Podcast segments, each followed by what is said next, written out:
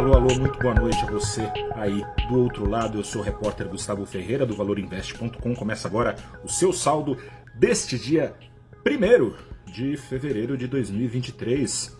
Começamos com uma super quarta esse mês e o pregão desta super quarta de juros foi clássico. Prevaleceu a realização de lucros na bolsa. Nas horas finais de negociação, a aversão ao risco até então espelhada nos ativos continua espelhada, mas de maneira mais reduzida. Às quatro da tarde, juros nos Estados Unidos subiram dentro do esperado 0,25 ponto a 4,75% ao ano. Veio o aviso de que vem mais coisa pela frente que alcançado o patamar final da alta de juros polar, a taxa básica americana tende a ficar parada por um longo tempo até ser possível vislumbrar uma inflação que hoje pouco acima dos 6% ao ano lá nos Estados Unidos, vislumbrar a queda até a meta de 2% ao ano. Esse cenário é positivo? Está longe de ser positivo, mas ao menos não é muito pior do que já era esperado e isso bastou para acalmar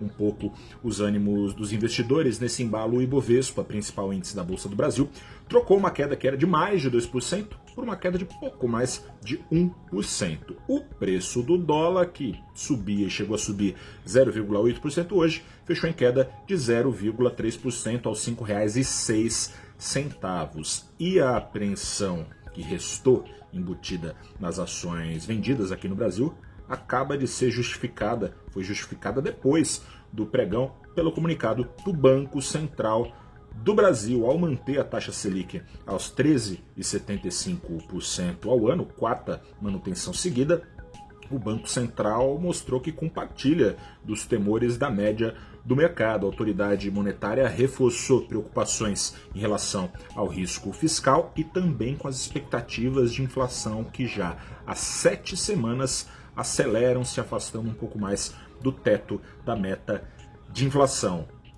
Resumo da ópera: o Banco Central não dá margem alguma para esperar por cortes de juros tão cedo aqui no Brasil. Mais do que isso, diz que não hesitará em retomar o ciclo de alta caso o processo de desinflação não transcorra como o esperado. Nas projeções atuais dos analistas brasileiros, não transcorrerá. Agora é esperar para ver. Antes de encerrar, Vale falar aqui com vocês um pouquinho sobre a China, que não tem nada a ver com os juros nos Estados Unidos, no Brasil, mas a China ajudou a deprimir ações de exportadoras, principalmente em janeiro.